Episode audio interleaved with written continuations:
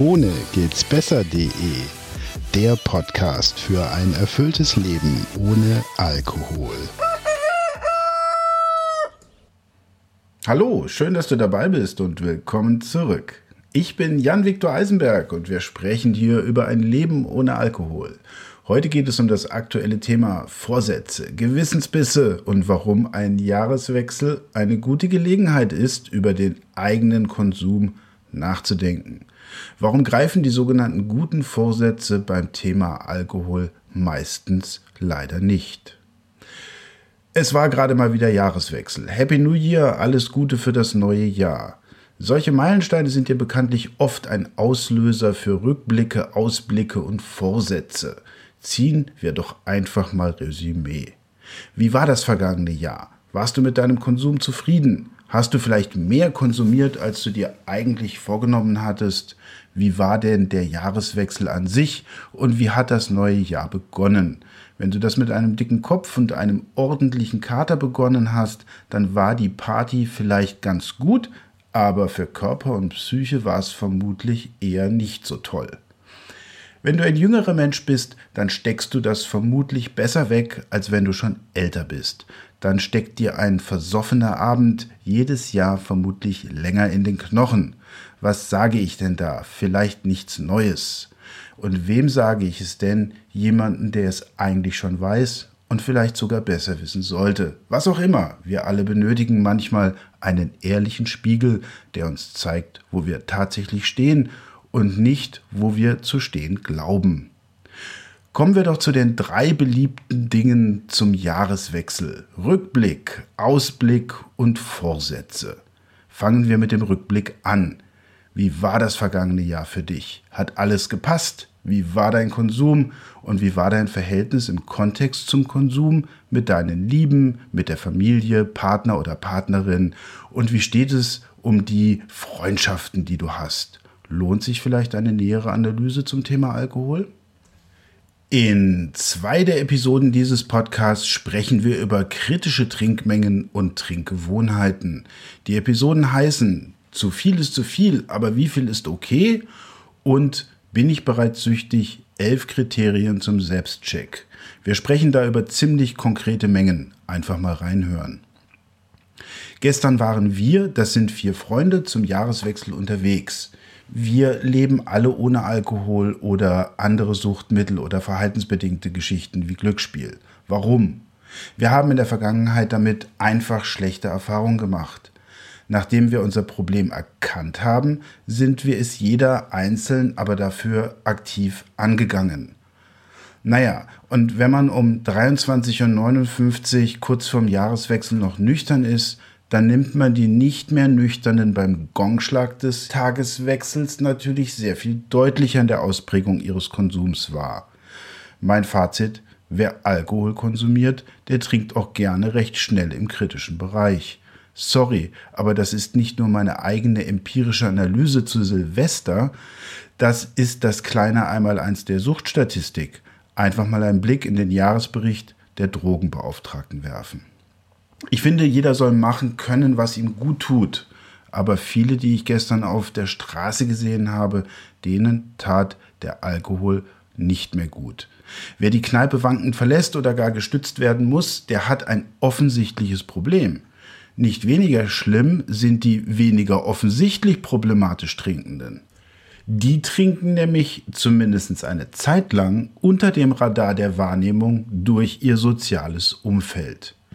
Wie trinkst du? Alles okay oder weißt du oder vielleicht ahnst du schon, dass du im Risikobereich bist? Schämst du dich manchmal für deinen Konsum und möchtest vielleicht gar nicht, dass andere sehen, wie du trinkst? Ach, da bist du wirklich nicht alleine. Viele andere haben das gleiche Problem und die smarten Typen erkennen das und tun was dagegen. Das war es soweit zum Rückblick. Kommen wir jetzt zum Ausblick. Ein Ausblick könnte es sein, weniger oder gar nicht mehr zu trinken. Wenn das Strategien sind, in denen du dich wiederfinden könntest, dann erstmal herzlichen Glückwunsch. Tatsächlich kennen wir viele positive Beispiele von Menschen, die weniger trinken oder komplett abstinent leben. Es gibt da sogar eine auffällige Gemeinsamkeit. Bei fast jedem hat sich die Gesundheit verbessert und bei vielen haben sich die Lebensumstände und die Zufriedenheit recht schnell stabilisiert und das Leben ist an sich sehr viel lebenswerter geworden. Zu den hier empfohlenen Episoden gehören einfach mal Bilanz gezogen und Stopp. Das ist ein Interview mit William Troy, der sehr offen über seine Trinkgewohnheiten und seinen persönlichen Weg raus aus dem Alkohol berichtet. Teilweise geht seine Story schon ziemlich unter die Haut.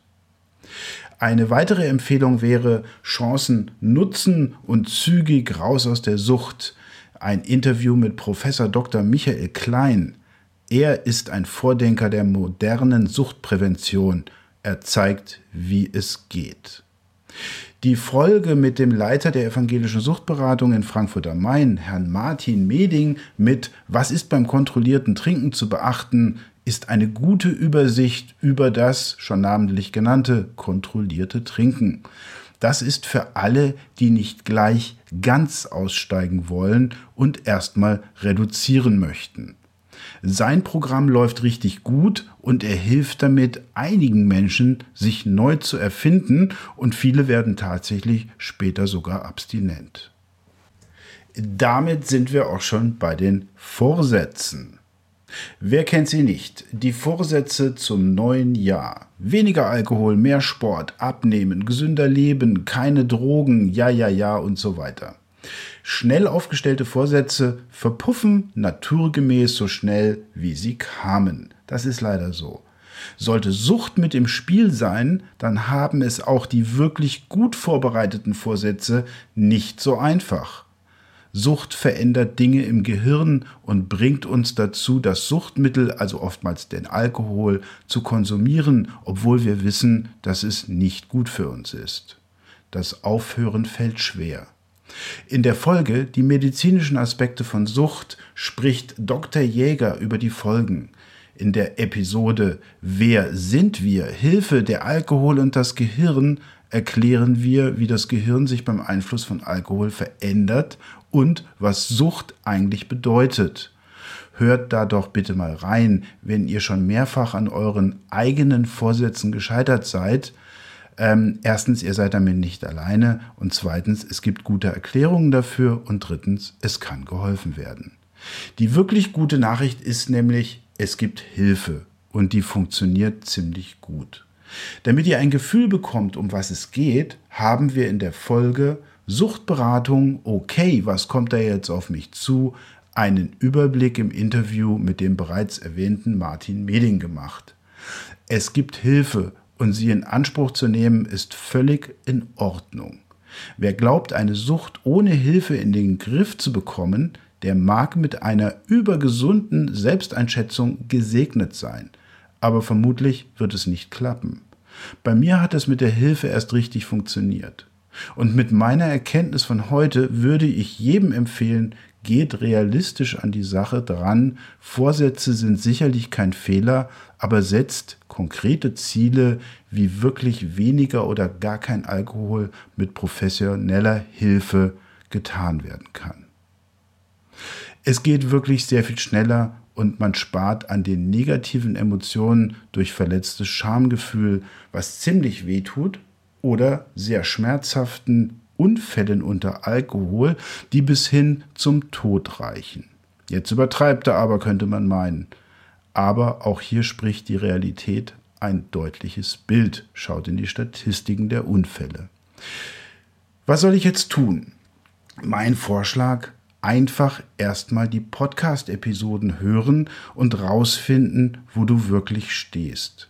Danach bei Bedarf Hilfe in Anspruch nehmen. In den Shownotes der Episode geben wir wie üblich ein paar Kontakte an. Du kannst dich völlig anonym und unverbindlich dazu informieren.